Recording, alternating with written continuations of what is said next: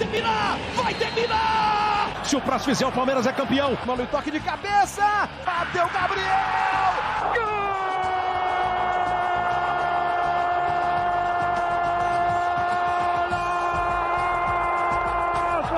Sabe de quem? De um craque chamado 45 de acréscimo. Chegamos! Qual é, rapaziada? Muito boa noite para você que está nos acompanhando ao vivo aí no nosso YouTube. Bom dia, boa tarde, boa noite, boa madrugada para você que ouve o áudio dessa live que pinga depois no nosso feed, né, do agregador de podcasts. Estamos no ar com 45 de acréscimo, edição de número 134. Mais uma semana, mais um episódio. E essa semana nós vamos falar aí sobre a Série A, né? Acabou a Série A do Campeonato Brasileiro na última quinta-feira com muita coisa para a gente comentar, título do Atlético, time de, muitos times de camisa aí rebaixados, muitas vagas para Libertadores, tem muito assunto para a gente falar no 45 dessa semana e a gente conta aí com a participação de vocês mais uma vez ao vivo para trazer os principais destaques, pontos positivos e negativos deste campeonato aí, que foi uma loucura, mas que acabou num ano que acabou todo encavalado, né? 2021, a temporada 2021 a temporada 2020, perdão, começou em 2020, acabou em 2021. Então, praticamente não tiveram, os jogadores não tiveram férias, um ano muito puxado e terminando aí com o Campeonato Brasileiro se encerrando com muita coisa para a gente comentar. Desde já, para você que está assistindo a live, está passando o banner aqui embaixo, ó, lá embaixo na tela, abaixo de Vitor. Para você que está ouvindo o episódio e não está acompanhando, siga-nos nas redes sociais, arroba 45 de acréscimo no Instagram e no Twitter. E no seu agregador favorito, você pesquisa por 45 de acréscimo e se inscreve para poder receber as notificações de episódios, como a do episódio 134, que está começando agora. Eu, Eduardo Costa, estou aqui com Emerson Esteves e com Vitor Santos, e você vê que a live já tem uma ornamentação diferenciada, né? Porque Emerson e eu estamos como os rebaixados da noite, e Vitor veio de preto, aquele de preto, de luto, em homenagem às quedas que se concretizaram. Emerson, não deu pro Bahia, hein? Tudo bom? Bicho. Beleza, beleza, Dudu, Vitor, audiência, caros ouvintes. Meu irmão, e a gente acreditava que seria um ou outro, né? Ia chegar aqui, um ou outro estaria feliz. E no final das contas, todo mundo tá sofrendo, já diria Marília Mendonça. Então, foi um final de campeonato que resolveu, reservou muitas emoções para a última rodada. Se não teve briga por título na última rodada, teve disputa por posições importantes, tanto na luta contra o rebaixamento, quanto por acesso à, à, Liga, à Libertadores da América e tudo mais. Então, para a gente, enquanto torcedor, talvez não tenha sido da melhor forma possível. Inclusive, quem ouviu o último episódio até o final está no aguardo de um depoimento acalorado hum, de Eduardo Costa. Vem então, aí. Ele vai falar. Ele vai falar.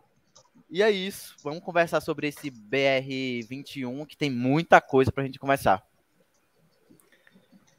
Vitor Santos, se lá embaixo a gente teve muitos times aí de camisa sendo rebaixados, lá em cima tivemos times aí que não costumam aparecer muito, né, pelo menos nos últimos anos, conquistando vagas continentais, né? Fortaleza, que a gente comentou no último episódio, Bragantino, América Mineiro, foi uma Série A cheia de surpresas nesse sentido, né? Tudo bem? Tudo bem, Dudu, tudo bem, Emerson. É, surpresas que aproveitaram oportunidades dos vacilos dos mais tradicionais. É, o, clube, o grupo dos 12 grandes do Brasil, como muitos dizem que existe, né? Que cada, vez, cada ano que passa, isso é derrubado de 500 formas possíveis. E aí, quando você tem uma crise em algum clube mais tradicional, um vacilo, uma falta de gestão, acaba aparecendo a, o melhor trabalho no ano. E foi isso com o América Mineiro, foi isso com o, o Bragantino e foi isso com o Fortaleza, que a gente fez um episódio exclusivo aqui para ele, muito merecido Fortaleza.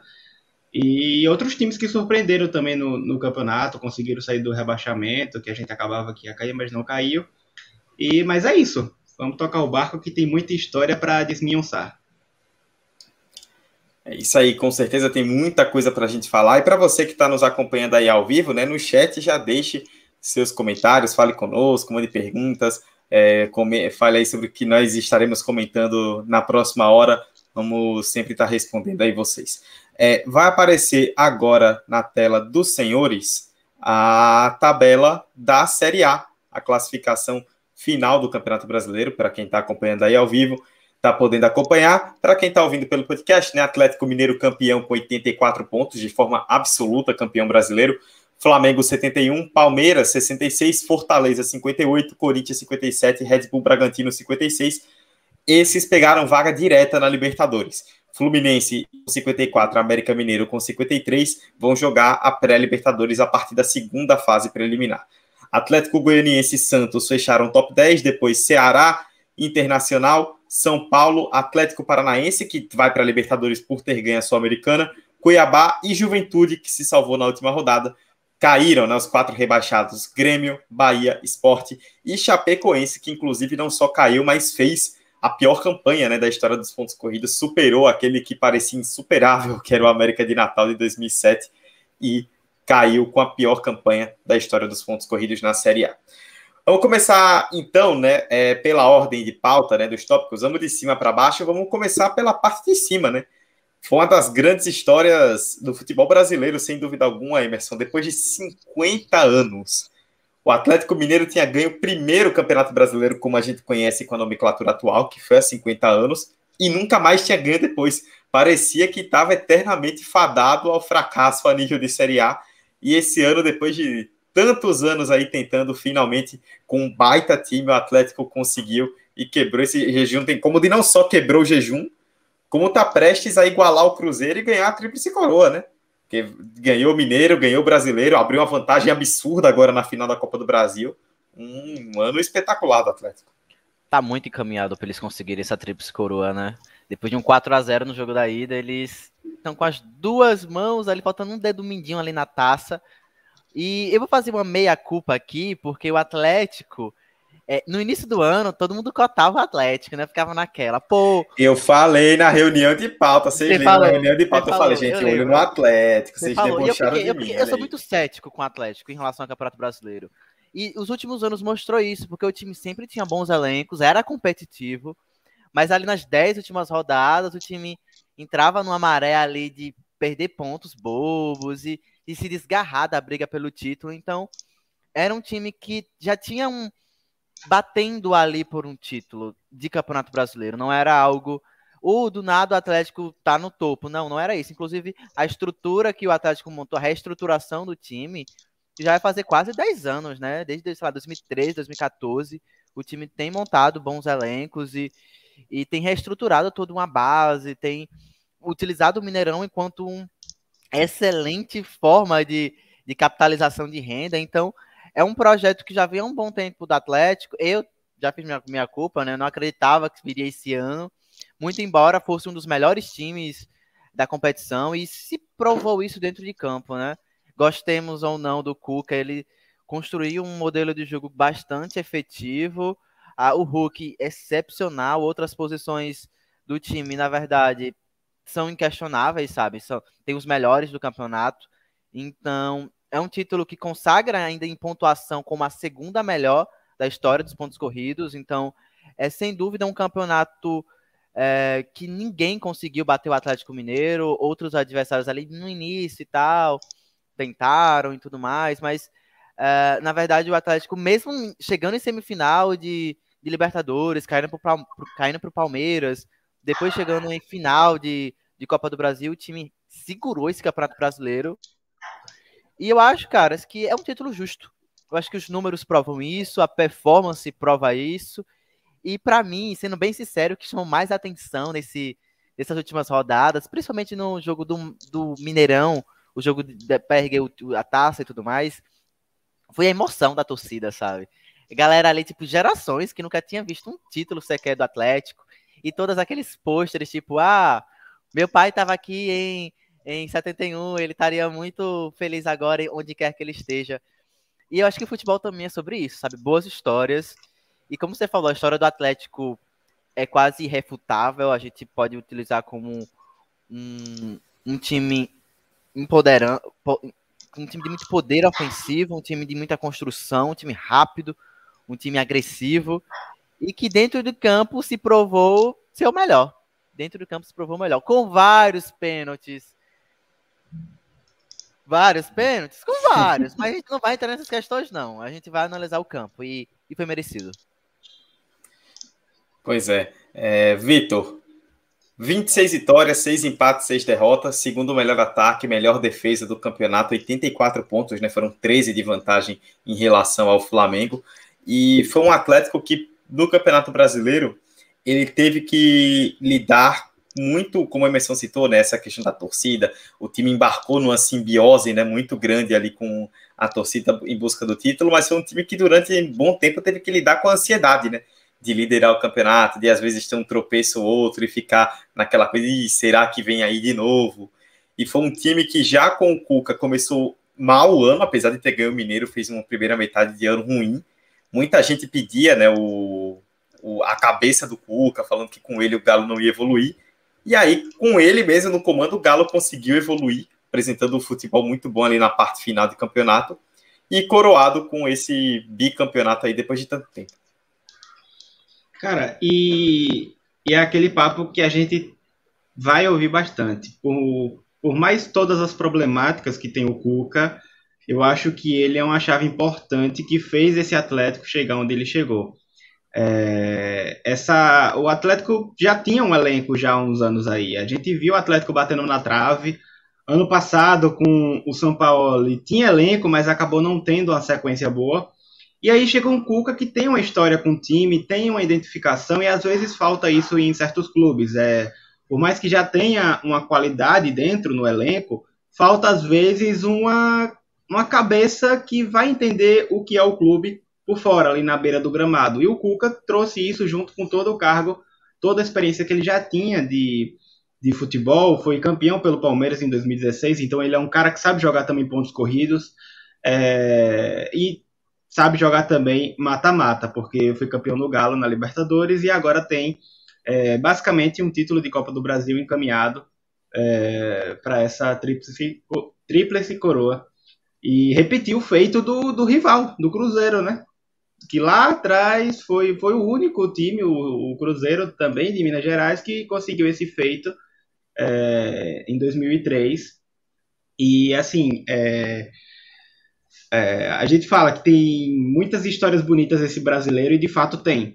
Porque a gente tem um galo que faz história por toda a demora, toda os 50 anos que o torcedor espera.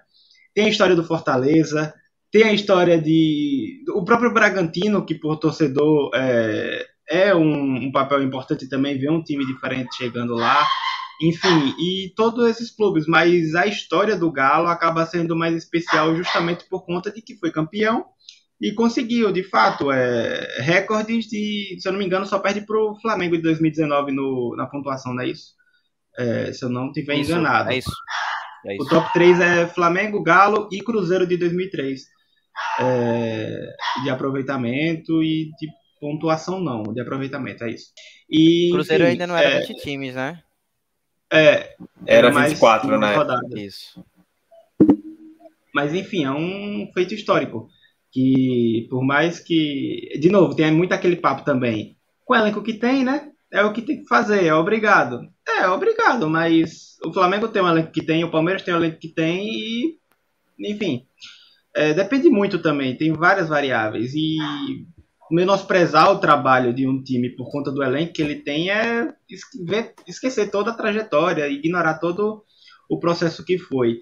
E, enfim, é, é uma história bacana que daqui a alguns anos certamente vai ser um, um time memorável para o torcedor, que só vai crescer conforme a história vai passando.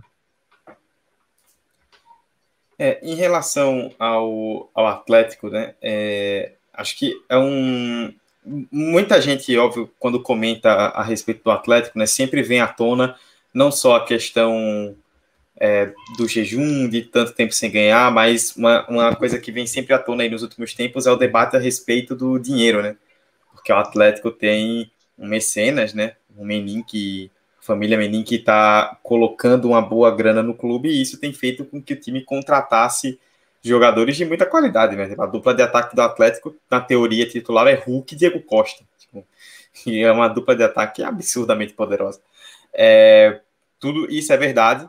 E, tipo, hoje com os rivais que tem, né, com o Flamengo, com o Palmeiras, a gente sabe que, é, pelo bem ou pelo mal, ter essa quantidade de dinheiro muitas vezes acaba sendo a única opção para você conseguir bater de frente. Mas aí entra o que Vitor citou, que é importante, né, que é o trabalho do campo. A gente vê vários exemplos aqui no Brasil e lá fora de times que estão aí com rios de dinheiro e que não conseguem jogar de forma coesa, né? Nós até comentamos no episódio recente sobre o que faz um time vencedor. Olha o PSG aí na Europa, né? Dinheiro infinito, é, dinheiro Melhor infinito, exemplo. uma janela de contratações bombásticas e até agora não se provou como time, né? Porque o campo é quem diz tudo no fim das contas. E acho que o Atlético conseguiu superar essas dificuldades e se provar como time, né? Até, é, e uma coisa que Vitor bem citou, né? Até falando em relação ao Cuca, que é um cara que, bem ou mal, é, sabe trabalhar em já mostrou que sabe trabalhar em ambientes de muita pressão. Foi ele, por exemplo, quem, liv quem livrou o Fluminense de um rebaixamento que parecia impossível em 2009, ganhou uma Libertadores com o Atlético, tirou o Palmeiras de uma fila de mais de 20 anos sem ganhar o brasileiro, chegou numa final de Libertadores até esse ano, né? Tipo, foi do ano passado, mas acabou esse ano, com o Santos cheio de garotos e que a gente está vendo hoje sem um bom trabalho técnico que aconteceu com o Santos, que brigou pelo rebaixamento por muito tempo e agora, com um Atlético que estava aí há 50 anos sem ser campeão, conseguiu. Então, acho que é, o Atlético fez por onde, né, dentro de campo, conseguiu se aproveitar aí das deficiências dos rivais, é um título bem merecido. E aquela, né, agora com a estrutura que o Atlético tem, com o elenco, com essa condição financeira, é, é, bem possível imaginar que não seja uma casa, né? Que ele vai continuar brigando aí por títulos de forma bem. Como já vem, né? Eu acho que né? como já vem como já vem. É. O, o, brasileiro demorou, mas a Libertadores, Copa do Brasil, já são títulos aí que vêm de outros anos. Né? Não é de agora, tá sempre brigando. É, é, é um movimento Fala, interessante, Dudu, que a gente vem percebendo que é, é, algo positivo, porque anos atrás você tinha o Palmeiras começando uma gestão exemplar, que hoje é referência, conseguindo a B da Liberta, o B da Libertadores, é, depois vem o Flamengo com a parte econômica, que mesmo sem uma injeção de dinheiro como a Crefisa foi no Palmeiras, é, é um modelo diferente, é, não é que um é melhor que outro, mas são modelos que existem no mundo e que são, servem de exemplo para vários clubes. E cabe os, gestores daqueles clubes entenderem qual o melhor para alcançar o sucesso com o clube, a equipe, para levar para a torcida. E surge também um galo agora com a terceira vertente de, de, de força, assim, né? É parecida com o Palmeiras, mas não é igual, então isso já serve também de mais um exemplo para outros clubes que têm dificuldades. A gente vê times grandes perdendo força, como o Grêmio, que acabou caindo para a segunda divisão, o Grêmio que um dia desse foi campeão da Libertadores. A gente vê o, o Corinthians, que há pouco tempo atrás era referência também de gestão e sente hoje dificuldades de voltar a conquistar um título, a ficar brigar pelo topo. Conseguiu a classificação para a Libertadores, mas dependeu muito dos reforços que chegaram no meio de temporada. E a gente vê o Inter e o São Paulo, por exemplo. É vexatório o que esses times fizeram. É vergonhoso, porque no ano passado era Inter e São Paulo na disputa pelo título. E termina esse ano os dois lá embaixo quase caindo. Tipo, literalmente quase caindo, porque é, dependeu muito do. Dependeu. Foi muito o graças Paulo ao vacilo. uma combinação ainda de sim, na sim. penúltima rodada poderia cair. Exatamente. E são clubes que, enfim, tem toda a tradição, tem toda a história, mas tradição e história não, não, não sustenta muitas vezes o time na parte de cima da tabela. É preciso gestão. E esses times hoje estão pecando muito. E se hoje a gente tem uma Série B com o Cruzeiro, agora o Grêmio, o Vasco, é, a grande série B de todos os tempos que tá, tá fazendo a propaganda. todo, né? ano, todo ano vai todo ser da ano vai ser agora. Exatamente. Se a gente vê essa série, vai ser cada vez mais provável de acontecer esses times mais tradicionais irem para a Série B. Porque o Inter, o dia desse, voltou da Série B. É, mas já, já mostra mais uma bagunça que pode, por alguma razão, acabar caindo por conta justamente daquilo que eu citei também, de outros clubes que chegam mostrando boa gestão, como Fortaleza, o América Mineiro, que chegou e que antigamente o América Mineiro era bate e volta, gangorra, junto com vários outros clubes que a gente pode citar aqui. O Atlético Goianiense também, outra gangorra, mas que está se sustentando bem na Série A, e é um trabalho importante para se destacar aí. Então esses times estão dando estão aí. Uma hora eles conseguem um, um mais um diferenciado, conseguem beliscar um Libertadores e tirar a vaga de um desses times que está dando vacilo. Pois bem, assina embaixo aí com tudo que foi dito. É, falamos então do, do Atlético, do título brasileiro. É, já temos 20 minutos aqui de live, né? Só passando aqui por alguns comentários. Josmar Santos mandou um boa noite a todos. Mandou aqui um avante palestra. E é dormir feliz esse ano, não por causa do brasileiro, por conta da Libertadores. Henrique Gouveia. Tem, tem um detalhe importante, Dudu. É o quarto ano seguido que o Palmeiras fica entre os quatro primeiros colocados. É isso aí. É o que, é o que eu sempre falo aqui, né? Constância é a chave. Regularidade. Uma hora, uma hora vai acabar ganhando. Henrique Gouveia, meu amigo Henrique, mandando pra cima. Luiz Winnie, simbora Grêmio do rumo à Série A2. O pessoal tá. e Leonardo Sampaio mandando aqui, o Super Grêmio tá demais. É, rapaz, tá. Já, já, já, já. É, rapaz, já, já, já a gente vai falar do Super Grêmio, do Super Bahia, dos Supers aí que, que foram rebaixados esse ano. É, vamos falar da Libertadores agora, falar dos times que foram classificados aí para Libertadores como eu disse, né, oito pelo Brasileirão, mais o Atlético Paranaense, que terminou em 14, mas venceu a Sul-Americana. Pelo Brasileirão, tivemos aí Flamengo, Palmeiras, Fortaleza, Corinthians e Red Bull Bragantino, esses com vaga direta. Fluminense e América Mineiro vão para a segunda preliminar aí da, da, da Libertadores. Vitor, é, ao mesmo tempo que a gente tem, acho que uma gangorra nesse sentido, né? Que é um debate que a gente tem que fazer, que é, por um lado, as grandes histórias, né? História do Fortaleza, história do Bragantino, história do América, é, até mesmo o Fluminense, se a gente parar para pensar, né? Que é um clube que não estava conseguindo classificações constantes para a Libertadores. Por outro lado, tem o debate que a gente já está tendo há algum bom tempo, que nós já cansamos, já tem vários episódios no nosso vídeo falando sobre isso, sobre o excesso de vagas, né? Da gente ter oito times só pelo campeonato, sem contar o, o campeão da Sul-Americana, que pegam vaga na Libertadores. E, e fe, feito tudo isso, feito esse disclaimer, temos aí algumas histórias para a gente contar desses times classificados. E mais, Dudu, além da Libertadores, tem a Sul-Americana, porque esse brasileiro, se você não era rebaixado, você automaticamente ia para a Sul-Americana. O único time que ficou no limbo foi o Gigante Juventude, que não vai nem para um nem para outro. E o prêmio foi ficar na Série A.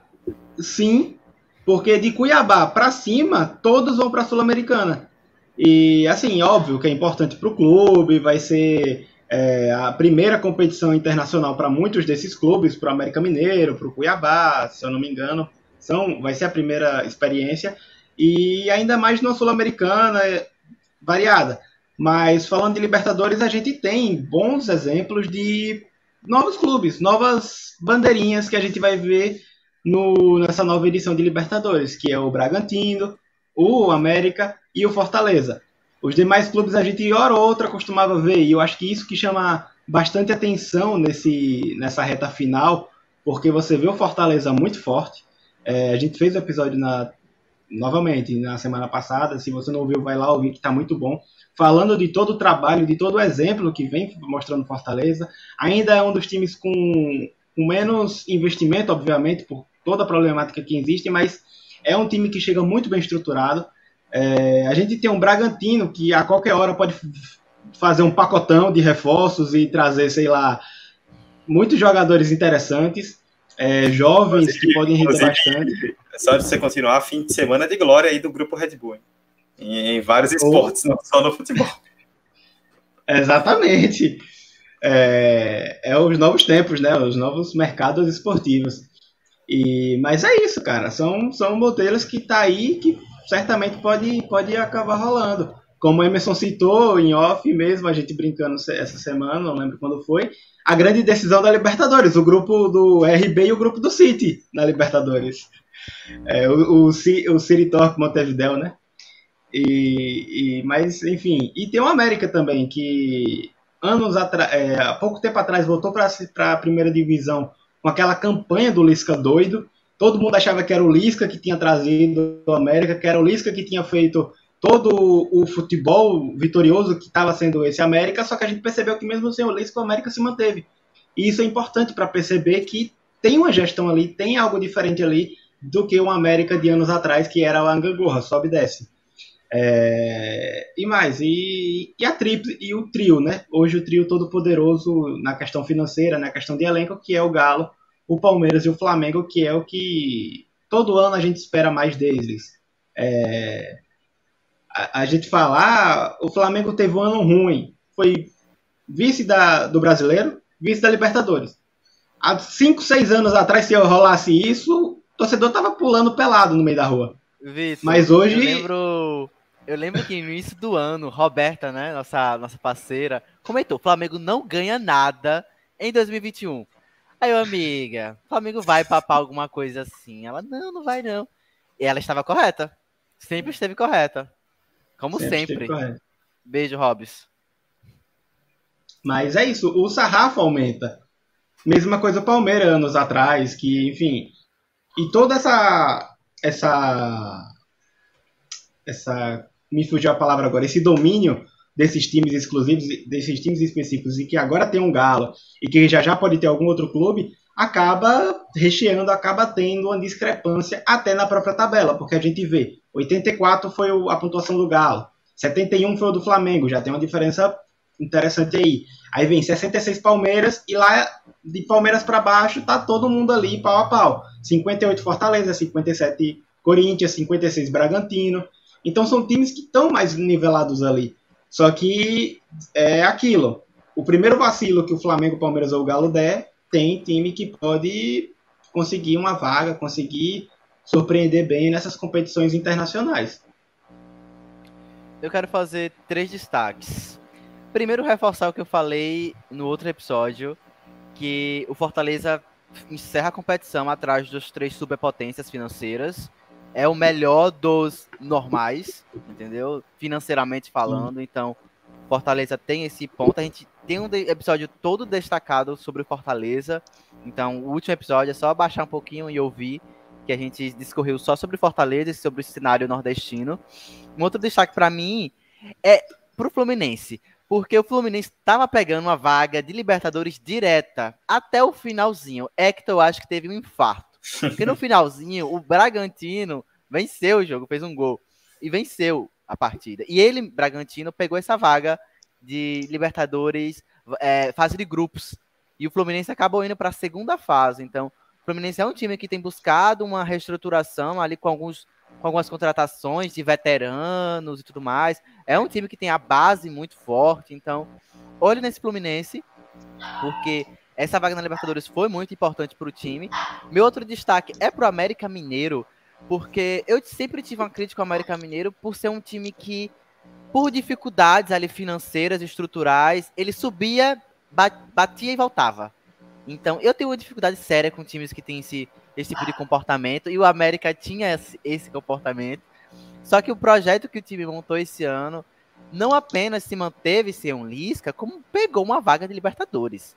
Então, é um, é um feito histórico, enorme, gigante, porque a gente olha para o cenário ali mineiro, a gente tem um Atlético disparado, o melhor time, tem um Cruzeiro em completa decadência, e tem um América que tem, aos poucos, ali se, se mantido ali, Série A, Série B, Série A, Série B, Série A, Libertadores. Então, olho nesse América. E outro, outras só menções honrosas, né?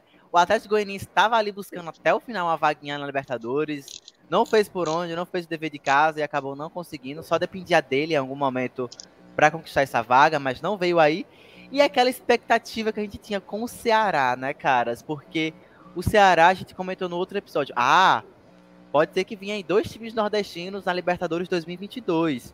Porque o Ceará, em um momento, só dependia dele também, né? Era vencer e os resultados estavam muito favoráveis ali à, à tabela de, de confrontos de jogos, na né, combinação de jogos. Só que o Ceará perdeu para um, um sub-18 ali do Palmeiras e, e que é um time que tem mostrado ser bastante eficiente, inclusive essa base né, no time titular. Então o Ceará se despede com uma vaga consistente, eu acho, na Sul-Americana. Eu acho que é uma vaga muito justa para o trabalho do Ceará. É, encerrar ali na 11 primeira posição, que eu acho que está até um pouco mais abaixo do que a gente imaginava que o Ceará podia, né? Acho que o Ceará terminou em nono lugar na, na competição passada, então é uma queda ligeira.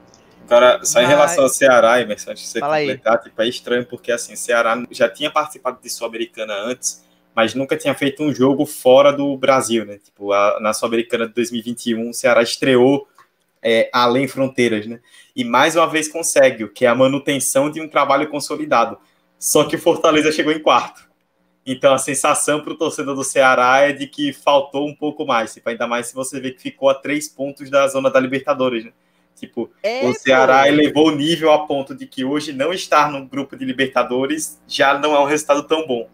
E isso é positivo. Eu considero isso muito bom. Se, se, se, acostumar com conforto, se acostumar, ó, menos que uma sul-americana, para mim, eu não aceito. O que é hoje em dia é o normal, né? Se você não for rebaixado, menos que uma sul-americana, você não, você não vai ter, né? Você vai ter a sul-americana. A não ser que você acabe ali em 16. Mas é um, um nivelamento, né? Que o futebol cearense trouxe. Eu acho que é o que a gente comentou no outro episódio: profissionalização, é pensar um futebol a partir da base, das estruturas e pensar um modelo de jogo e apostar em treinadores que vai ter uma manutenção do trabalho, sabe? Não é troca, tá dando errado, vamos mudar. Não é, não é isso que a gente se acostumou com esses dois times, pelo menos esses dois últimos anos. Então, que bom que a gente vai ver outro time nordestino numa competição internacional, na fase de grupos, né? Que agora a Sul-Americana teve essa alteração, então vai ter mais jogos mais rodagem para o Ceará em competição internacional. E eu acho que esses são os meus maiores destaques. É, perceba, eu acho que é, Vitor trouxe um detalhe muito interessante. Como a pontuação acaba entregando a disparidade técnica, financeira dos, desses dois grupos, porque ali do Palmeiras para o Fortaleza são oito pontos. Do Fortaleza para o Corinthians é um ponto. Do Fortaleza para o América Mineiro, que é o primeiro clube ali em oitavo lugar, são cinco pontos. Então, seriam dois jogos, sabe? Se tivesse uma situação hipotética. Então, há realmente uma discrepância de um grupo que se desgarrou por vários fatores. E ali um equilíbrio por vários fatores também entre esses clubes que têm contextos muito diferentes, ambições muito diferentes, porque Perceba, para um Corinthians acabar em quinto lugar, hoje ia ter um resultado muito bom. Mas alguns anos atrás não seria, sabe? Não seria acabar em quinto lugar. Mas para o Fortaleza acabar em quarto lugar, como foi, é histórico. Então tem ambições diferentes, mas um nivelamento muito igual. É, o próprio Corinthians, que quando começou o ano, a gente tinha muitas dúvidas do que seria o time, né? Era um time muito disfuncional, parecia que nada daria certo, e aí de repente o Corinthians trouxe um pacotão de reforços e mudou completamente o. Do, do, do, segundo turno do Corinthians é outro, né? Eu acho que o investimento todo que eles fizeram no primeiro turno surtiu efeito no segundo turno. É. Então é um time que a gente esperava depois das contratações, do investimento, que realmente pegasse um G6 ao menos, ao, ou menos, né? Né? E, e só para poder fazer um destaque rápido também em relação a Libertadores, nós comentamos aqui no ano passado, né? é, sobre o Red Bull Bragantino. Quando o Bragantino ele chegou a beliscar ali uma briga, terminou em nono ou décimo, se não estiver enganado, a gente comentou, ó, é a escada. Esse o projeto da Red Bull, tipo, a gente vê nos outros times, no, no New York Red Bulls, no Red Bull Salzburg, no Leipzig, que é um projeto de não necessariamente ter grandes estrelas, mas de montar um time estruturado, com jovens, com bons jogadores, que vai crescendo e vai gerando reserva de mercado. Então, o Bragantino já chegou no passado ali no top 10. Ficou até o fim, não conseguiu. Esse ano já chegou em sexto, chegou na final da Sul-Americana. Eu não duvido que a gente vá vendo isso crescer e nos próximos anos ver o Red Bull como um postulante ao título para valer aqui no, no futebol brasileiro. E para poder Tudo finalizar, né? Oi, fala aí, Vitor. E o Bragantino, ao lado do Fortaleza, tem dois grandes trabalhos na beira do campo que muitas vezes são esquecidos, que é o Voivoda e no Bragantino o Barbieri. Enfim, são, são treinadores que hoje são modelos de treinadores que acabam chamando atenção no meio de um futebol que o cara não tem dois meses para trabalhar e já é demitido e não consegue ver o trabalho direito do cara. Hoje a gente tem três modelos assim para se basear: o do campeão, o Cuca, que a gente já conhece há muitos anos, mas de novo a gente tem o Voivoda e o Barbieri no Bragantino, que eu acho que é. Até o primeiro turno, o Barbieri já era disparado um, um dos técnicos que mais se destacava no, no brasileiro. No segundo turno deu uma queda, sentiu, a, a, a falta de um elenco mais vasto também pesou. Perdeu a Sul-Americana, mas no detalhe, mas é um cara que também é, é bom ficar de olho para os próximos anos. Um outro detalhe importante do Bragantino, eu tava lembrando, né? Porque, se eu não me engano, o Bragantino não, é um, não era, na minha cabeça, vou até conferir aqui, não era um time que era muito forte dentro de casa. Porque, historicamente, o Bragantino nunca foi um time de ter uma torcida imponente, numerosa, ou que o Nabi Abichedi fosse um estádio ali que metesse medo né, nos outros times. E realmente é isso, tipo, a campanha em casa do Bragantino foi apenas a 13 terceira de todo o Campeonato Brasileiro 2021. Ao contrário da campanha fora de casa, que é a quarta melhor, atrás somente do trio ali é, do topo da tabela, Atlético Mineiro, Flamengo e Palmeiras. Então, o modelo do jogo do Bragantino é muito bom para você jogar fora de casa, porque é de muita compactação, de muita transição ofensiva rápida. Então, é, tem esse destaque positivo daí do time que, mesmo não tendo um, estádio que dê essa, esse suporte ali de amedrontar e, e ser um, um, elemento ali chave para conquistar pontos, fora de casa o time tem saído muito bem, obrigado. Pois é. E mais uma vez, né, tipo, eu particularmente me sinto até bem para falar sobre isso, porque em outros episódios sobre a Série A e sobre a Libertadores, já me posicionei, não importa qual time que esteja. Oito vagas é muita coisa. Old. Não era, é, não é. Todos concordamos com isso. O América merece, o Fluminense merece, foram times que fizeram o trabalho para estar ali, eles não têm culpa disso.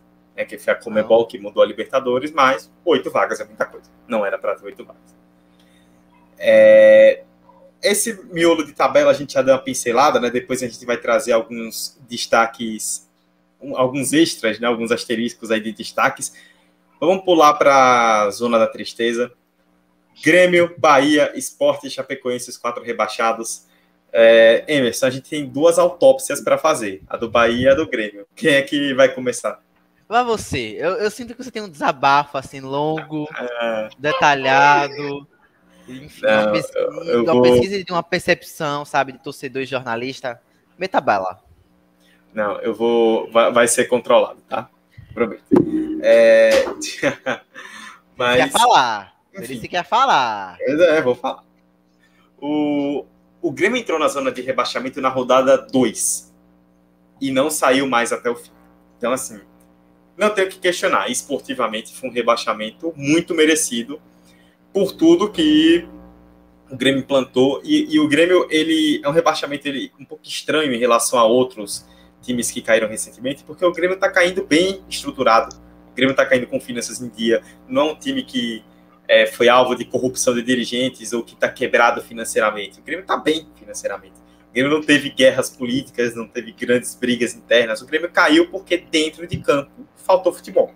E aí, por que faltou futebol? São vários motivos. É, acho que o Grêmio, assim como o Vasco na Série B esse ano, deixa um ensinamento muito importante de que é, nome não é mais tudo no futebol. Um elenco que tem jogadores de nome não quer dizer que é um elenco saudável e um elenco qualificado para disputar o Grêmio mostra isso. Assim, jogadores de nome, jogadores importantes, mas que na hora de entrar em campo não decidiram. Acho que o principal exemplo aqui, não tem nem como discordar, é o Douglas Costa, né, que além de não ir bem dentro de campo, protagonizou uma pataquada gigantesca fora dele. Né, chegou amado pela torcida e está saindo pela porta dos fundos. A, a, grande verdade é essa. E o Grêmio errou muito na gestão do futebol, tipo, porque era algo que não parecia muito evidente para quem não acompanha muito o clube, para quem já acompanha já era mais nítido e ficou muito claro agora com o rebaixamento. Quem comandava o futebol do Grêmio é, internamente, quem geria o elenco, quem fazia as coisas acontecerem em relação a, a campo e bola, era o Renato. E aí, tipo, quando acabou a Copa do Brasil, que o Grêmio levou uma surra do Palmeiras na final, muito se falava, ah, gente, mas o Renato vai continuar, será? Não tem mais de onde tirar, o que é que ele vai fazer com esse elenco. E a diretoria renovou o contrato do Renato por mais um ano, confiando que o Renato Gaúcho ainda tinha condições de fazer um bom trabalho e que poderia fazer o Grêmio voltar a render. Deu um mês, o Grêmio caiu na pré-Libertadores e o Renato saiu. E aí ficou muito claro, né, que existia um problema interno ali de, de que o Renato era um cara muito apoiado pelo elenco, por, por uma parte do elenco, e quando ele saiu acabou gerando um racha, né?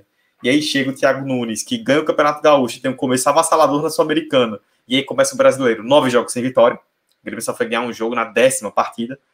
Aí o Grêmio faz aquela aposta que é muito comum desses times de mais camisa que caem, que é a aposta afetiva.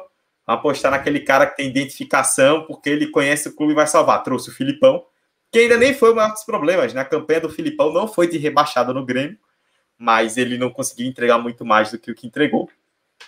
E aí depois veio o desespero que foi trazer o Mancini, né? Inclusive o Mancini deixa o América que vai para a Libertadores e vai para o Grêmio que termina rebaixado. E aí já era um buraco muito grande para se tirar. E aí realmente não tinha como. O Grêmio até nas últimas quatro rodadas o Grêmio foi o terceiro melhor time do campeonato. Então na hora do desespero pontuou. Só que o buraco já era tão grande que não tinha mais o que fazer. E aí a lição que fica é essa, que você ser bem, que é o que a gente falou do Atlético, né? Você tem, tem dinheiro, é bem estruturado, tem é, politicamente as coisas estão bem, ótimo. Mas se a gestão de futebol for desastrosa, vai despencar. E o futebol brasileiro hoje, por bem ou por mal, por cima ou por baixo, ele está muito nivelado. Então você despencar significa você pegar um elevador para baixo mesmo, descer, pronto, já é. Então, é, em relação ao Grêmio, o que eu posso dizer é que foi um rebaixamento preciso, foi um rebaixamento construído, e acho que o Grêmio ele tem uma sinuca de bico muito grande para 2022 porque financeiramente, por estar, apesar da queda das cotas, por estar bem financeiramente, ele ainda consegue absorver um ano na Série B. Só que tem que fazer uma montagem de elenco muito minuciosa e bem trabalhada, porque dois anos na Série B já viram um impacto difícil. E a gente tá vendo pelo Cruzeiro, por mais problemas que o Cruzeiro tenha, que quando você entra no buraco, amigo, para você é areia movediça, ele vai te puxando para baixo. Até você sair demora muito.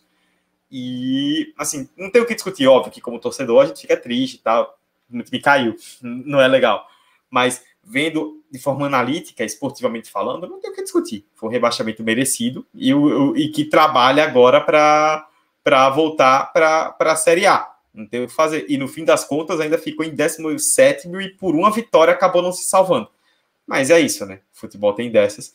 E caiu porque fez por onde, né? O que eu sempre digo: um campeonato de 38 rodadas, ninguém cai ou ganha por aleatoriedade cai ou ganha porque trabalhou para isso de alguma forma. E o Grêmio negativamente trabalhou para isso.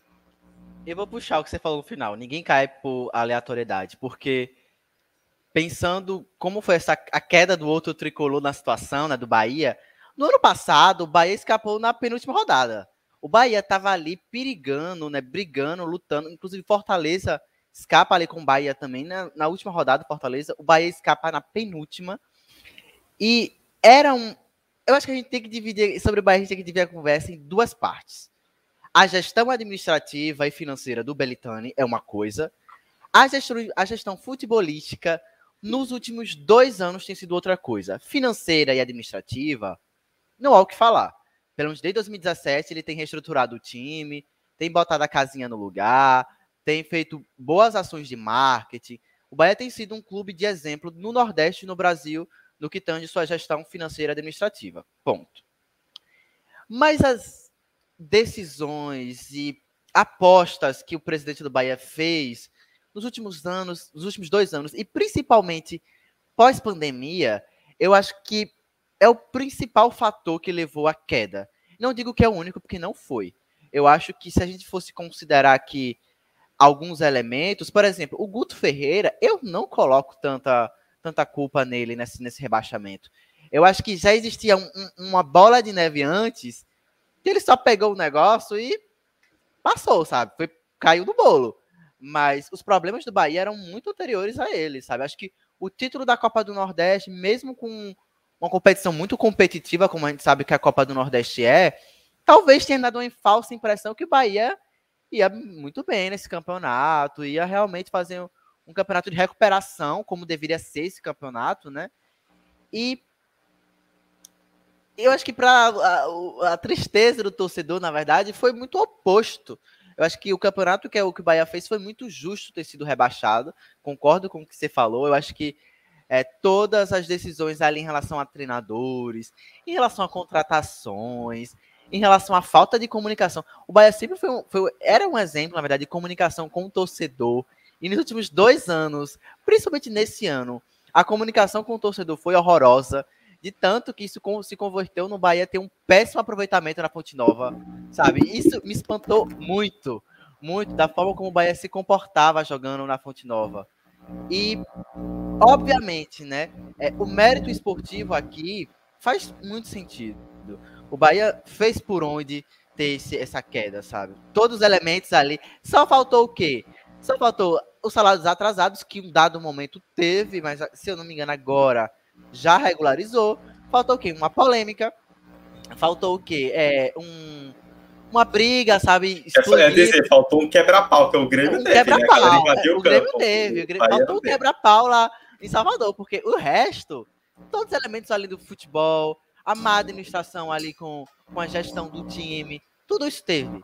Então, volta a falar, o Bahia já perigava no ano passado cair, escapou no final, mas eu acho que o, o Campeonato Brasileiro tem muito disso. Eu acho que o mérito esportivo, às vezes, ele está disputando ali também com a sorte. Eu acho que a sorte está em um menor porcentagem, muito menor. Mas a gente sabe que ali no, no final, um empate, um ponto que o time conquista, salva ele. Mas nem sempre isso vai acontecer. Isso não é garantia. A garantia é o quê? Fazer o futebol bem feito, se preparar bem, se planejar, que foi algo que, de novo, a pandemia interferiu muito no Bahia. Como também interferiu no Fortaleza no ano passado. Mas veja Fortaleza esse ano. Então, é, é, é como você falou. Eu acho que o Bahia tem time, sim, para ir para a Série B do ano que vem e mostrar um futebol competitivo, mas tudo passa, eu acho, dessa noção mais do futebol para essa gestão que falta. Eu acho que financeiramente, marketing, administrativamente, tá muito bem obrigado, sabe? Não são essas questões, talvez elementos pontuais, mas o que falta mesmo é, é pensar esse projeto, pensar o, o, futebol do Bahia como um projeto Vamos ver se nessa Série B, que vai estar tá para lá de competitiva, se a gente vai ver isso. Porque se o Bahia. A gente comentou, comentava, né, Vitor? O Bahia ia para o quinto ano na Série A se ele permanecesse, né? Era, imagina se de um quinto ano para a Série A se transforma em dois na Série B. Seria tenebroso para as finanças do time. Tenebroso. Então, Bahia colheu o que plantou, fato. Eu acho que para a torcida fica esse gosto amargo, mas boa parte da torcida tinha esse, essa sensação que, pô, velho, isso ia acontecer mesmo, sabe? É, fica triste porque, enfim, futebol tem isso, mas é uma questão lógica até. Então, fica aí esse, essa avaliação, esse, esse então de desabafo também em alguns momentos, mas eu vou que nem Dudu, sabe? Acho que não é aleatório, principalmente pontos corridos, dificilmente isso vai ser aleatório, essas quedas. É, e o time já confirmou, né? O Bahia já confirmou que o Guto continua. O que isso às vezes, o que isso espanta em um certo grau no futebol brasileiro? Porque normalmente quando cai, o técnico é o primeiro a cair fora, né? A capar o gato. E o Guto permanece, né? Ele falou que uh, não ia largar o barco agora. Então, veremos cenas da Série B, a grande Série B, a Super Série B 2022 que é contra-ataca, né? Acho que Série B 2022. Porque esse ano já foi Super Série B. Acho que eles têm que inventar novas nomenclaturas para essa Super Série B que eu não sei o que eles vão fazer. Série é B 2.0 e aí vai passando. É, o inimigo agora é outro. Série B, o inimigo agora é outro. É, só, só antes de Vitor completar, né? A, a, só um comentário muito rápido né, em relação ao Bahia. Acho que é para a gente que acompanha aqui o, o, cenário do futebol nordestino né, desde sempre, acho que é muito simbólico ver o Bahia ser rebaixado no jogo contra o Fortaleza, quando o Fortaleza pega um G4, né? É quase que uma passagem de bastão do Bahia, que foi nos últimos Sim. anos a grande força nordestina caindo e passando para o Fortaleza. Agora, agora quem, quem tá mandando aqui é você. Não, e foi super engraçado esse jogo, né? Porque Bahia e Fortaleza não são clubes inimigos, assim, não são. Até são clubes que têm assim, um respeito muito grande entre as diretorias, entre as torcidas. E foi engraçado que eu até achei demorar a torcida do Fortaleza gritar um Série B, rebaixado. Só gritou realmente no final do jogo, quando teve a virada e, e tudo já se encaminhava para o cenário que aconteceu. Aí sim houve os gritos de Série B, rebaixado. E eu acho que isso é, é simbólico por outros fatores também, não apenas uma passagem de bastão, mas é uma inversão aqui de times que têm se mostrado estarem muito opostos em relação a como eles enxergam o futebol. Porque o Fortaleza tem, a gente destacou muito isso, né? Tem entrado numa uma subida, uma crescente muito grande e que passa para esse olhar para o futebol, né? Passa para o olhar estrutural muito forte mas tem um projeto do Voivoda ali muito seguro, sabe? Então, ao contrário do Bahia, que oscilou treinador, oscilou contratações estúpidas, eu considero, eu considero estúpidas que não encaixou nada com o time. E, e também um outro fator que é uma inversão aí de, de poder ou de status que o futebol baiano deixa para trás, né? Agora realmente é o futebol cearense que tem estado num local de disputa, de competitividade nacional, não apenas regional, mas nacional. Porque a gente vê o Bahia na Série B, Vitória na Série C, outros times não conseguiram subir da Série C para a Série B, o resto na Série D. Então, a mesma coisa do esporte do futebol pernambucano, que, enfim, seria outra conversa e outra discussão. Mas eu achei muito simbólico isso mesmo, do Bahia realmente ser rebaixado para o Fortaleza nas circunstâncias que foram. É, a gente vê, junto com o esporte e, e outros clubes cearenses também, o Náutico não conseguiu o acesso. No início do ano a gente esperava o acesso do Náutico, é, um exemplo de um, um, destaque de, na Série B, só que a gente não viu. A gente viu o Náutico não conseguindo, a gente viu o, o esporte caindo e outros pernambucanos mal também nas outras divisões. Mesma coisa com os clubes da Bahia, o Bahia caindo, o Vitória mal. Então a gente sente que tem uma, uma certa crise, é, não regional de estado por estado, mas dos clubes mesmo desses estados, que tá, tá difícil, tá pecando. E hoje o que acaba restando como exemplo, e até um, um dos destaques desse século, é o futebol é, cearense, com Fortaleza e com o Ceará. Nas últimas três, nos últimos três, quatro anos, são o futebol que vem uma ascensão que interessante. Olho no Atlético Cearense, hein? Olho no Atlético olho Cearense. No Atlético Cearense. Sim. Olho no Atlético Cearense, olho no Ceará, que esse ano ficou atrás do Fortaleza, mas foi um, mais um bom ano. É, um regular, assim, e a gente já. Até é estranho, porque é, anos atrás, quando o Ceará voltava, seria um ótimo ano. Hoje a gente já percebe que tem uma cobrança maior interna e externa para o Ceará também, porque olha para esse ano e fala, foi um ano que poderia dar mais. E isso é interessante também, porque a cobrança vai ser maior, a visão interna e externa para o clube do Ceará vai ser maior, e isso acaba é, motivando o time a crescer dentro da própria tabela da Série A. É, só que, enfim, é só para completar mesmo, os dois rebaixados, que a Chape teve, foi o time que conseguiu, é, subiu na primeira colocação no ano passado, né? Para a Série A. Fez um campeonato que muito bom, só que acabou não, não tendo essa força, não tendo por N razões financeiras, estruturais, internas, externas, é, não conseguiu se manter e fez uma das piores campanhas da, dos pontos corridos. Apenas uma vitória e, enfim, 15 pontinhos apenas. Se eu não me engano, foi a maior, foi o a pior pontuação né, dos pontos foi, corridos. Foi a pior. É a pior. E nenhuma vitória em casa, né? Que a única vitória foi fora. Não ganhou nenhum jogo dentro de casa. Já. E que era um, um lugar muito forte, né, da Chape. Sim, sim. É, é uma parada também que dá para esmiuçar bastante, porque tem muitos, muitas coisas que dá para tirar desse, dessa Chapecoense, que ainda, acho que ainda vem se reestruturando em tudo que aconteceu lá atrás, naquela tragédia. É uma parada que machucou muito, é, obviamente todos os familiares, mas falando de futebol, machucou muito a instituição da Chapecoense, que ainda tenta se reestruturar. E o esporte é a mesma coisa, tipo, vem de crises e crises e crises e acabou sendo essa gangorra da vez. É... E é isso. E de Bahia e Grêmio vocês já deram aula, não tem o que falar, e é, é, é isso. É, é, interessante ver esses modelos, porque são clubes que têm. Até pouco tempo atrás a gente elogiava a gestão, elogiava as finanças, elogiava tudo.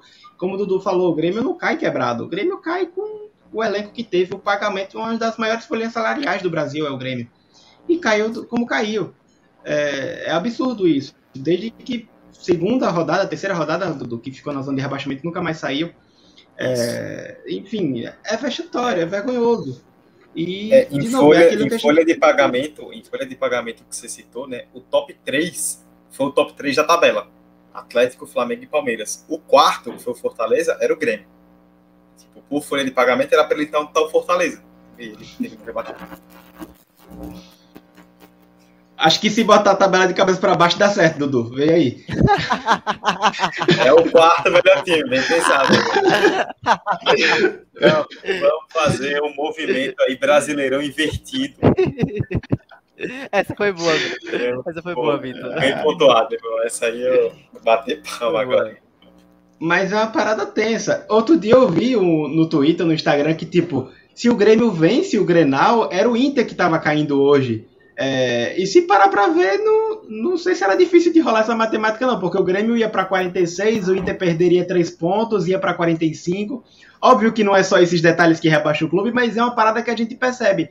O Inter aí vacilou, poderia ter uma temporada maior. Então você percebe essas quedas. Em São Paulo, hoje, o Santos deu um gás. É, o, o conseguiu fazer um trabalho interessante, não essas coisas todas, mas conseguiu salvar o Santos de um rebaixamento que até pouco tempo atrás a gente falei, fala, falava, na, até o primeiro turno, se eu não estiver enganado. Grêmio e Santos vai cair. Imagina a Série B com esses dois clubes. Aí o Santos ele já terminou na décima colocação, deu um gás final interessante. E aí sobrou para o São Paulo, que terminou na décima terceira colocação. Também precisando de uma matemática ali nas últimas cinco rodadas para escapar desse rebaixamento.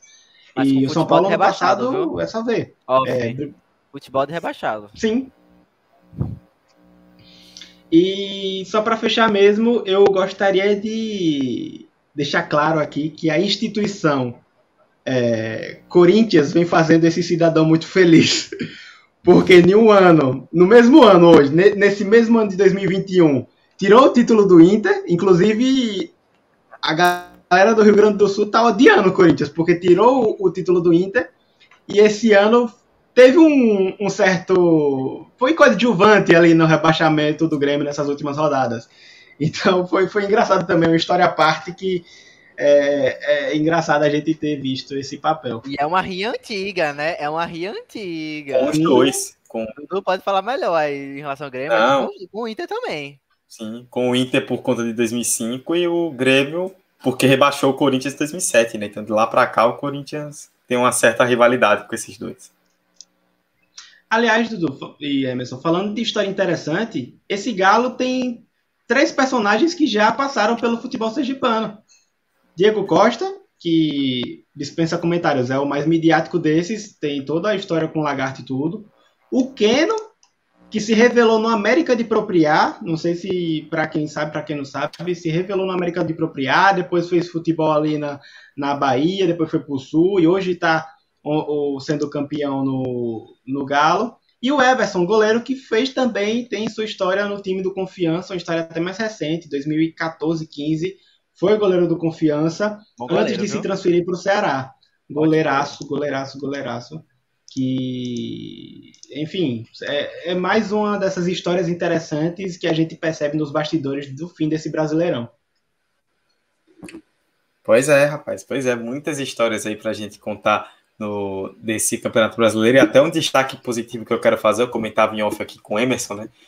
A, a tendência que a gente vê todo ano é dos times que sobem para a Série B, é, normalmente uma metade ou até a maioria deles, três, por exemplo, dos quatro, que já caírem logo de cara. E esse ano o único que caiu foi a Chape, né? Que foi justamente a campeã da Série B, fazendo a, a pior campanha. Mas Cuiabá, América Mineiro e o, e o, e o Atlético Goianiense, né? Os três que. Foi o Atlético Goianiense que subiu? Não, não foi, foi Juventude, perdão, foi Juventude. Juventude. Falei besteira. É, Cuiabá, Juventude e América Mineiro, três dos quatro que subiram, conseguiram se manter, né? O, o Cuiabá e Juventude ali na boca da zona, o América mais acima, mas conseguiram ficar na primeira divisão. E, e, é, e, é, sempre bom quando a gente vê esses times que sobem conseguindo manter o nível, né? Porque no fim das contas acaba ficando ruim quando Emerson comentou, né? Quando rola o bate-volta constante, né? O time sobe, aí cai. Aí sobe, aí cai. Então é legal, pelo menos, quando a gente vê esses times. E, e no caso do, do Cuiabá, é, era um debut, né? Na, na Série A, pelo menos com essa configuração. Um time que fez 20, faz 20 anos nessa semana, então muito novo. E eu acho é. que foi um campeonato bom. Não, sim. Não o 15 lugar, o 15 lugar foi um pouco, entre aspas, enganoso, porque como o Cuiabá empatou muito, ele despencou, que até ali metade do segundo Exato. turno ele estava em décimo, décimo primeiro. Exato, foi um campeonato bom, bom, tipo, para as ambições do time, para a disparidade técnica e de jogadores que o Cuiabá tem em relação aos adversários, eu acho que foi muito bom o campeonato, sabe? É, é, é bom ter essas histórias de clubes fora ali do eixo, Rio, São Paulo, Rio Grande do Sul, tendo esse destaque. Muito embora o Juventude seja do Rio Grande do Sul e Mas não tem o mesmo orçamento e a mesma mídia, por exemplo, de, de Inter e Grêmio, né? Pois é. Vitor, tem mais algum destaque aí pra gente completar? Você já citou, você chegou até a citar, né, no, no até pensei em citar, mas como você já tinha tocado também, Inter e São Paulo, né, dois times que fizeram um campeonato ano passado brigando até o fim. Esse ano, dois campeonatos. Um dos maiores vexames desse brasileiro.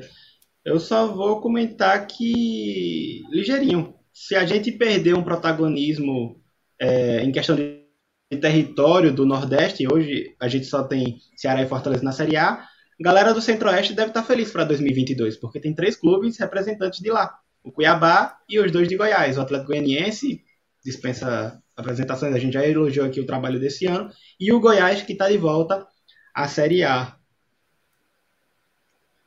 Pois é, teremos três times do, do Centro-Oeste, né? Esses três que você citou, em compensação, dois nordestinos, né? Que caem Sport Bahia, ninguém subiu. Então teremos, quem diria, inclusive, foi até pesquisar, né? Que eu tava. Foi até uma ideia de pauta que eu já estava pensando para ano que vem aqui, furo ao vivace. Que é a primeira vez, é a segunda vez na história, né? Dos pontos corridos, a outra foi em 2005, quando só tinha o Fortaleza de Nordestino. É a segunda vez que a gente não tem Bahia ou Pernambuco representados na Série A. Tirando isso, em to... tirando 2005, todos os anos até 2021, pelo menos um time da Bahia ou de Pernambuco na primeira divisão. Os dois estados aí que historicamente sempre foram os mais fortes do Nordeste, nesse ano não vão, não vão disputar a Série A, o que é algo bastante chamativo aí, se a gente parar para pensar. Eu acho Bom, que esse dado conta a história por si só. Pois é. Bom, chegamos então a uma hora aí de live. Antes da gente encerrar, é, eu coloquei como desafio né, para os nossos comentaristas, e para mim também, tá? Não vou fugir dessa, não. É, de cada um montar o seu 11 da Série A. Qual foi o time aí de cada um? Vitor, eu sei que já tá um pouco mais tranquilo. Emerson tá aí. Eu tô fazendo ao vivaço. Eu de Emerson cabeça baixa aqui, vivo eu tava escrevendo, sabe? Vitor, quer começar com o seu, então? Seu 11, do, 11 e técnico do Campeonato Brasileiro. Ô, louco. Vamos lá. É... Meu critério sempre é muito questão de regularidade e a importância, o impacto que aquele jogador tem para o time. Então, só para meio que deixar claro mesmo. E eu vou, enquanto você, vai falando, enquanto você vai falando, eu vou digitando aqui e vai aparecer no banner aí da live. Rapaz, tecnológico o negócio aqui. E vamos lá, ficou no 3-4-3, seguindo aí os moldes do, tá bombando, né, galera, com técnico com três zagueiros, vou seguindo aí. Vem com João Paulo no gol. O goleiro do Santos, eu acho que foi o cara que mais pesou, é, acho que foi o goleiro que teve um papel mais principal e necessário para a importância do destino de um time no brasileiro. Porque o Everton foi ótimo, mais uma vez. O Everton do Palmeiras também foi mais uma vez ótimo. Só que são caras que têm referências na defesa, são caras que têm grande referência e pouco foram cobrados. É, quando foram cobrados, foram muito bem, mas eu acho que o João Paulo foi determinante para conseguir salvar o Santos de alguns resultados. E por isso que eu coloco ele aqui. É, Gustavo Gomes, do Palmeiras, na defesa. Dispensa apresentações, mais uma vez está numa seleção. É, é absurdo o que esse cara faz de regularidade, de imposição na defesa, enfim. E Júnior Alonso do Galo. Acho que essa dupla estrangeira foi um dos destaques. É, dois xerifões nos seus respectivos times. O Júnior Alonso que dividiu ali a, a, é, o papel do zagueirão com o Natan, que também foi muito bem, mas foi mais irregular, menos regular talvez do que o Júnior Alonso, por isso ele está aqui. E a surpresa para mim, talvez uma das revelações que eu já incluí aqui, que foi o João Vitor, o zagueiro do Corinthians, muito bem. Foi um cara que mostrou números espetaculares e junto a, a, as estrelas que chegaram no meio da tabela, acho que o João Vitor também tá, pode botar nesse bolo que não, não foi uma estrela que chegou, mas foi um cara que fez muita diferença nesse Corinthians muito irregular e com uma consistência bem, bem complicada, mas que conseguiu pegar ali a, a Libertadores. No meio, é, e boatos que eu botei três zagueiros para poder colocar esse carinha que eu vou citar aqui, porque esse bicho, gostei muito desse campeonato dele, que foi Pikachu. Ele, jogou, ele não jogou de lateral, tem muito cara colocando ele como lateral direito. Assim, assim. eu coloquei. Mas eu coloco aquele como ala. É, ala direito, porque o cara teve um papel muito importante. É, é um bicho que. É porque ele costuma estar em times que não têm uma estabilidade muito boa. Passou pelo Vasco com todas as dificuldades e tudo mais, mas no Fortaleza ele vem sendo um cara importantíssimo para essa transição de defesa e ataque. Talvez um dos principais caras, ao lado de Ederson, que eu também coloquei. O meio-campista do Fortaleza que enfim, acho que ele conseguiu preencher muitos requisitos ali naquele meio. É um time muito escasso de qualidade individual, é um time muito escasso de elenco, mas eu acho que essa dupla, Pikachu e Ellison, foi crucial para manter uma regularidade, para manter bons resultados e para manter boas é, um bom rendimento em partidas importantíssimas para esse campeonato. E aí, do outro lado do meio-campo, tem a dupla do Galo, que, enfim, foi sem, sem defeito algum, que foi o Alan, ao lado do Ederson, ali no meio-campo, volante, meio-campista, e o Guilherme Arana, que eu acho que é o melhor lateral esquerdo brasileiro em atividade. É... E no ataque eu coloquei o Arthur, do Bragantino, cara que teve números absurdos no Campeonato Brasileiro, também foi muito importante pro para o desenvolvimento do Bragantino, para conseguir o que conseguiu, mas teve, enfim, foi a estrela do time, e é muito novo, inclusive, de olho nesse Arthur. É, Michael do Flamengo, que foi o cara que fez o Flamengo brigar pelo brasileiro, porque se não fosse Michael, a individualidade dele, Renato Gaúcho seria despedido muito mais cedo do que ele foi, isso é fato, acompanhei de perto. E o craque do Brasileirão, craque do a estrela de todo, que é Hulk. É, o cara voltou, voltou, mostrou o que tem de futebol e novamente aquele papo que a gente ouviu um tempo atrás, como todo mundo estava redescobrindo o Hulk. O Hulk não voltou a jogar bola, o Hulk é isso. É porque ele estava no futebol que ninguém assistia, mas ele é isso, cara. É, se ele tem hoje futebol para estar tá na seleção ou não, aí já é outro papo. Mas aqui no Campeonato Brasileiro ele sobra e muito fácil, ainda mais com o elenco que o Galo tem. E na parte técnica, com um pesar muito grande, eu vou colocar o Cuca. É, eu queria muito colocar o Vovodia, só que, velho, o, o Atlético não consegue a pontuação que conseguiu se com qualquer técnico. Acho que o Cuca tem um papel muito crucial nisso, a regularidade do Atlético, a imposição do Atlético dentro de casa tem um papel muito grande do Cuca, a identificação do Atlético num, num jogo que o Atlético está morto, está quase perdendo, mas o, vai lá e vira. E eu acho que a, o, o jogo que deu a vitória pro o título para o Galo, é, que foi contra o Bahia, mostra muito esse papel do que é esse Atlético do Cuca, que é o time da é saudosista falar isso, mas é o time da raça, é o time que mesmo quando tá tá Cuca Ball, quando tá tudo acabado, quando tá tudo bagunçado, ele consegue é, fazer com que as suas estrelas det é, determinem o resultado do jogo para a vitória para o Galo. E por isso eu coloquei o Cuca um pesar muito grande, porque o vovô já foi perfeito. Saudades antes de Emerson completar, saudades quando a nossa maior discussão futebolística do Brasil era o Cucabol. Diga, é, eram tempos mais aí. simples e a gente não sabia. Muito mais. Emerson, quer que eu vá logo ou já. Pode ir. Pronto. Uma coisa, não vou justificar, entendeu? Ah, não vou tá, justificar, só vou meter. Quer entender por quê? Pergunte a é, Emerson depois. Me pergunte. É é, bom, meu time teve algumas semelhanças em relação ao de Vitor, mas não tantas. Eu coloquei um 4-3-3, tá? Um, é, que, na verdade, é um 4-3-3 que é meio 4-2-4, tá? Mas aí o treinador que se vire. Eu montei o elenco, o treinador monta. É, goleiro. Eu, gostei muito da escolha de Vitor, de João Paulo, mas para mim, Everson, do Atlético Mineiro. Que, sem dúvida alguma, o melhor goleiro do campeonato para mim. E é muito legal porque, por N questões, né? O Everson foi um cara que durante um bom tempo foi duvidado no Atlético, né? Até no passado, com o time do São Paulo, muita gente se questionava, tipo, ah, será que o, o Everson é goleiro para um time de alto nível? E tá aí o Everson sendo um grande destaque do time campeão brasileiro. Então, é o meu goleiro.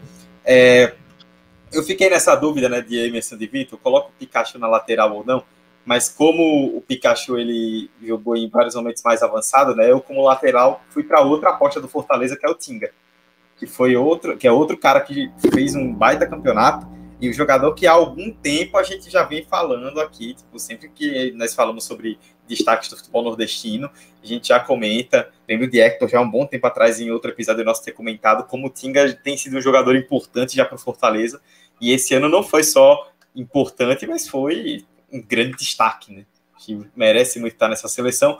A zaga, é, eu apostei curiosamente no outro zagueiro do Atlético, né? O Vitor apostou no Alonso, eu apostei no Nathan Silva outro que fez um campeonato também muito consistente e que cometeu um erro né, na semifinal da Libertadores e acabou sendo muito visado né, por conta disso e conseguiu ter cabeça para se recuperar e fazer um final de campeonato muito bom.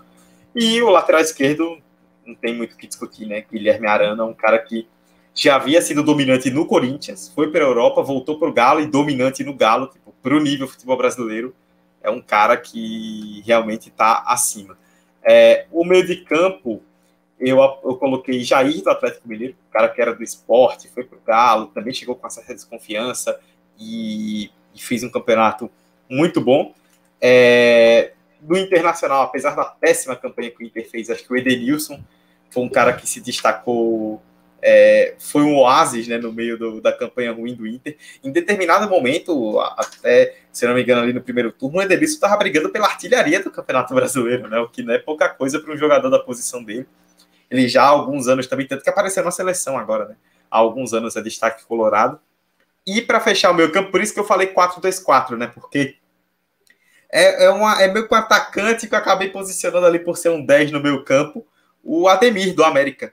Foi um jogador que teve um impacto muito grande, que ganhou muitos pontos para o América Mineiro. Né? Já desde ano passado na Série B, ele teve um campeonato muito forte e sempre gera aquela coisa, né? Que é até natural, né? Tipo, ah, o cara foi bem na Série B, mas será que na Série A ele vai conseguir render do mesmo nível. E nos jogos importantes ele foi muito bem, até agora no jogo que o América se classificou, né, para Libertadores contra o São Paulo, ele faz os dois gols, que foi um, e, e tanto que ele já, te, já tinha um pré-contrato assinado e está indo para o Atlético, né? O Galo que já tem um time muito forte ainda vai vai trazer o Ademir, que foi o grande destaque do rival local. Acho que tem tudo para ter uma boa passagem pelo Galo. No trio de ataque eu segui a mesma lógica de Vitor. Arthur, Michael e Hulk. Hulk sem dúvida alguma, o craque do campeonato. E o técnico, o Voivoda, e, e, com respeito ao excelente campeonato do Atlético, é o Cuca por ter tirado o Atlético do jejum, mas o Voivoda ter colocado o Fortaleza em quarto lugar do Campeonato Brasileiro é algo histórico. E para mim merece o prêmio de melhor, tá aí, aí embaixo a tela, inclusive, na tela, inclusive, a escalação. Emerson, contigo agora, hein? Não, agora não pode mais fugir, hein? Não vou não, pô. Não vou não. É, teve vários matches entre vocês, com vocês dois, mas tiveram algumas diferenças. Para começar o meu esquema tático, eu vou mais, eu sou mais conservador que vocês nesse quesito, agora nesse momento. Vou de 4-4-2. E vamos lá. O Everton no gol, para mim ele continua sendo o melhor goleiro do Brasil. Uh, Pikachu, é, eu fiz esse joguinho e eu botei Pikachu na lateral e tá tudo bem, é sobre isso. É, Gomes do Palmeiras, mais um campeonato absurdo, é um, talvez o maior zagueiro do Palmeiras desse século. Uh, e Alonso, vou com Vitor, vou com Alonso uh, na zaga. E Arana, do Atlético Mineiro, tá na lateral esquerda. Eu acho que, enfim, é, o meio, na verdade, a zaga do Atlético foi muito boa no geral, mas eu preferi é, optar por Arana. Meio campos, Ederson do Fortaleza. Edenilson do Internacional, eu concordo com o Dudu. Ele foi um oásis naquela bagunça do meio campo do Internacional em vários momentos foi o grande jogador quando não tinha nada ali do lado dele para auxiliar a Denilson. Uh, vou dar uma roubadinha aqui. Veiga entra no meu meio, no meu meio campo, porque goleador. É, foi uma temporada atípica dele no quesito fazer gols e muito participativo no ataque. Talvez o jogador mais diferenciado do Palmeiras nesse quesito. Muito, muito embora tenha Gustavo Scarpa também, mas acho que são posições um pouquinho diferentes, mas vou deixar só Veiga aqui. E eu coloquei Zaracho do Internacional, né? Eu acho que eh, tinha várias opções do Internacional, mas acho que o Zaracho para mim é do Galo, aqueles.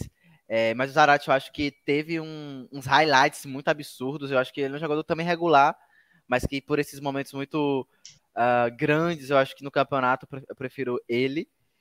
Uh, no ataque, aí eu fui com vocês. Um, foi unanimidade, né? Hulk, como o Vitor falou, talvez ele não seja o melhor jogador para estar na seleção, mas no futebol brasileiro, no contexto do Campeonato Brasileiro, ele sobra. E isso se provou nesse campeonato. E Michael do Flamengo, porque o cara levou o time nas costas, Não, eu adorei, repare, eu não falei que o técnico é o Voivoda e já apareceu aqui, ó, técnico Voivoda. Como o Dudu me conhece, viu? Como o Dudu me conhece, cara. Já sabia, já tava na cara. E técnico Voivoda. Eu acho que, para mim, é a grande história de 2021. Fortaleza é, com a vaga direta na Libertadores e tendo no treinador um, um papel fundamental para essa conquista. Acho que o Voivoda é, remodela toda a forma do Fortaleza jogar, se impor e as variações também. Vou com o Dudu, eu acho que o Cuca fez um trabalho muito bom com o Atlético Mineiro. Merece todos os créditos, mas aqui eu vou com o Voivoda. Muito bem. Ó, repassando aí abaixo no banner, vocês vão ver, né?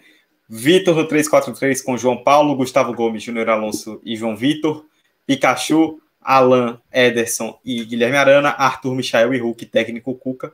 Eu no 433 com Everson, Tinga, Natan Silva, João Vitor. Eu até acho que me perdi um pouco, não sei se eu cheguei a citar o João Vitor, mas se não, tá aí citado o João Vitor.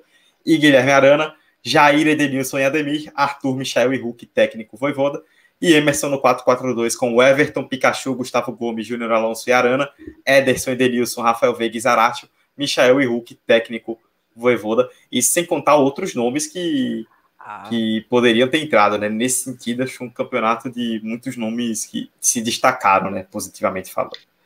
Aliás, o... eu quase coloquei o Veiga, só que depois olhando os números, eu acho até que o Gustavo Scarpa no brasileiro foi o craque do Palmeiras. O Veiga foi no ano. O Veiga acho que é o cara desse novo Palmeiras no ano do Abel. É o Você não tá errado. do Abel. Mas o tá Gustavo. Scarpa no brasileiro foi líder de tudo, de gols, de assistência, é, de gols também, se eu não estiver enganado, não foi? Enfim, gols e assistência ele é o líder do Palmeiras. Então, percebe também como o papel do, do Abel Ferreira renovou o Gustavo Scarpa, que até pouco tempo atrás ele estava encostado no time. E, enfim, é... E é engraçado como o Edenilson sempre tá numa seleção, né? Há uns Diga 4, aí, 5 anos atrás, Edenilson, Edenilson. Ele é muito o regular. Bicho, o bicho é um monstro, velho. E assim, pois clubismo é. à parte, mas Arão também poderia pegar um, um, um, banco aí nessa seleção. Foi mais um destaque absurdo nesse Flamengo, bem bagunçado, mas que no meio de tanta estrela e tanta individualidade o próprio Gilberto do Bahia, né? Talvez Sim. tenha sido uma exceção da, do time, enfim, meteu gol pra cacete, então... É. Foi o vice-artilheiro do campeonato, né? Só ficou Foi. atrás do Hulk. Foi o vice-artilheiro do campeonato. Aí vocês citaram, né? Gilberto, Vitor Stou, Arama, outros jogadores que a gente deixou de fora. O Léo Ortiz, zagueiro do Bragantino, que foi para a seleção também, um ótimo nome. Enquanto esteve, que durante um tempo ali teve lesionado, né? Por isso acabou caindo. Mas enquanto teve saudável, Nátio Fernandes do Atlético também que já tinha sido um cara importantíssimo do River, do Galhardo nos últimos chegou para ser uma peça essencial do Atlético. Nesse sentido, nesse, a gente reclama de muitos times que apresentam nível técnico baixo, pelo menos individualmente tivemos muitos jogadores de destaque no Brasileirão desse ano. O Mariano, pô, também no, no Galo, ele chega acabado na Europa e chega aqui no Brasil e brinca. É, toda, tem toda a parte física e tudo, mas quando ele mantém, consegue manter a regularidade, brinca e até para alguns está na seleção do brasileiro, com ótimos números. Pois é. Tá vendo? Monta a seleção, no fim das contas, é, é, é, é, divertido, né? E quando a gente monta as nossas seleções, a gente se pergunta qual é o critério de outras seleções, até oficiais, que rodam por aí. Porque tem algumas que, olha só. Tá... Ah, Outra discussão, viu? Pois é. Bom, uma hora e 18. Falamos muito, falamos bastante. Um episódio muito legal aí, falando da Série A de 2021 do Campeonato Brasileiro. Um dos últimos episódios do 45. Ainda tem 45 esse ano, mas já estamos quase fechando as portas de 2021. Então, mais uma vez, fica aqui o registro, né? Atlético Mineiro, campeão brasileiro, Atlético Flamengo, Palmeiras, Fortaleza, Corinthians, Bragantino, Fluminense, América Mineiro e Atlético Paranaense na Libertadores. Atlético Goianiense, Santos, Ceará, Internacional, São Paulo e Cuiabá na zona da Sul-Americana. Juventude conseguiu ali se salvar no final e Grêmio, Bahia, Esporte e Chapecoense. Esses são os quatro rebaixados e que estão sendo substituídos aí pelos quatro que subiram, né? Botafogo, o, o Havaí, o Goiás Curitiba. e o Curitiba, os quatro que vão para a Série A de 2022 e com certeza vai ser outra Série A com muita história para a gente contar. Passando aqui embaixo mais uma vez no banner e para você que está ouvindo aí no agregador, né? Arroba 45 de acréscimo no Instagram e no Twitter. No seu agregador favorito é só pesquisar por 45 de acréscimo e você nos encontra. No, é, se inscreve no canal do podcast para poder receber as notificações de episódios e acompanhar nosso trabalho. Eu, Eduardo Costa, estive no episódio 134 com Emerson Esteves, aqui do meu lado, e Vitor Santos aqui embaixo, que abrilhantaram bastante esse debate.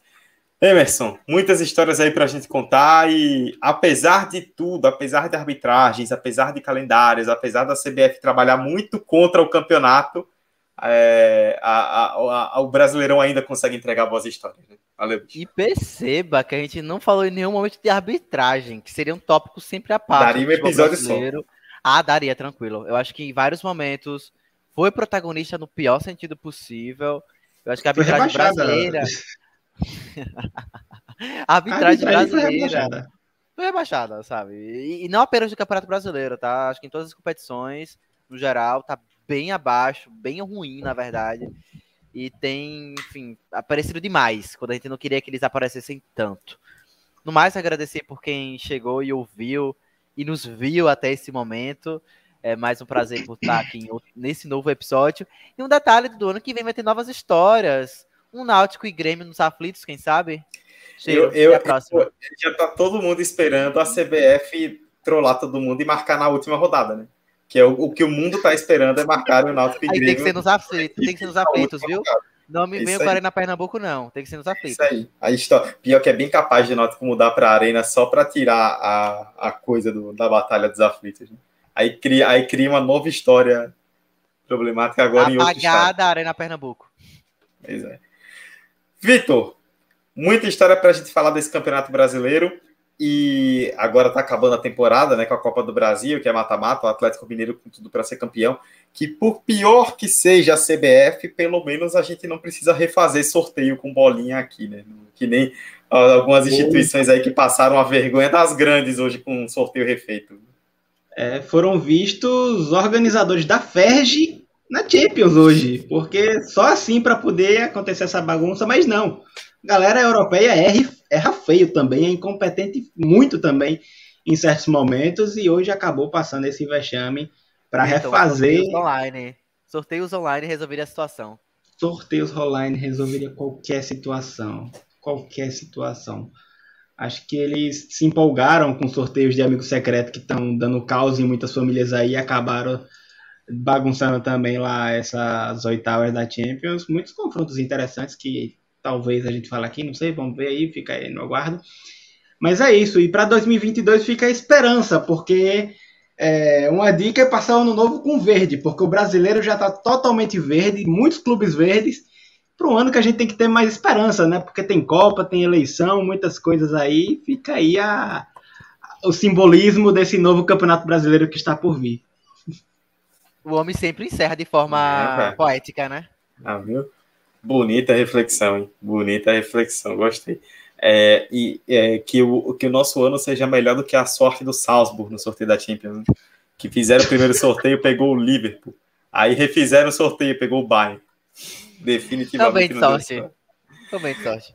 Passando mais uma vez aqui para encerrar, Josmar Santos, Henrique Gouveia, Luiz Winnie, Leonardo Sampaio, Karina Costa. Beijo, mãe para todo mundo também que está aí assistindo, mandou aqui meu Flamengo. É, não foi um ano tão bom para o Flamengo. Né?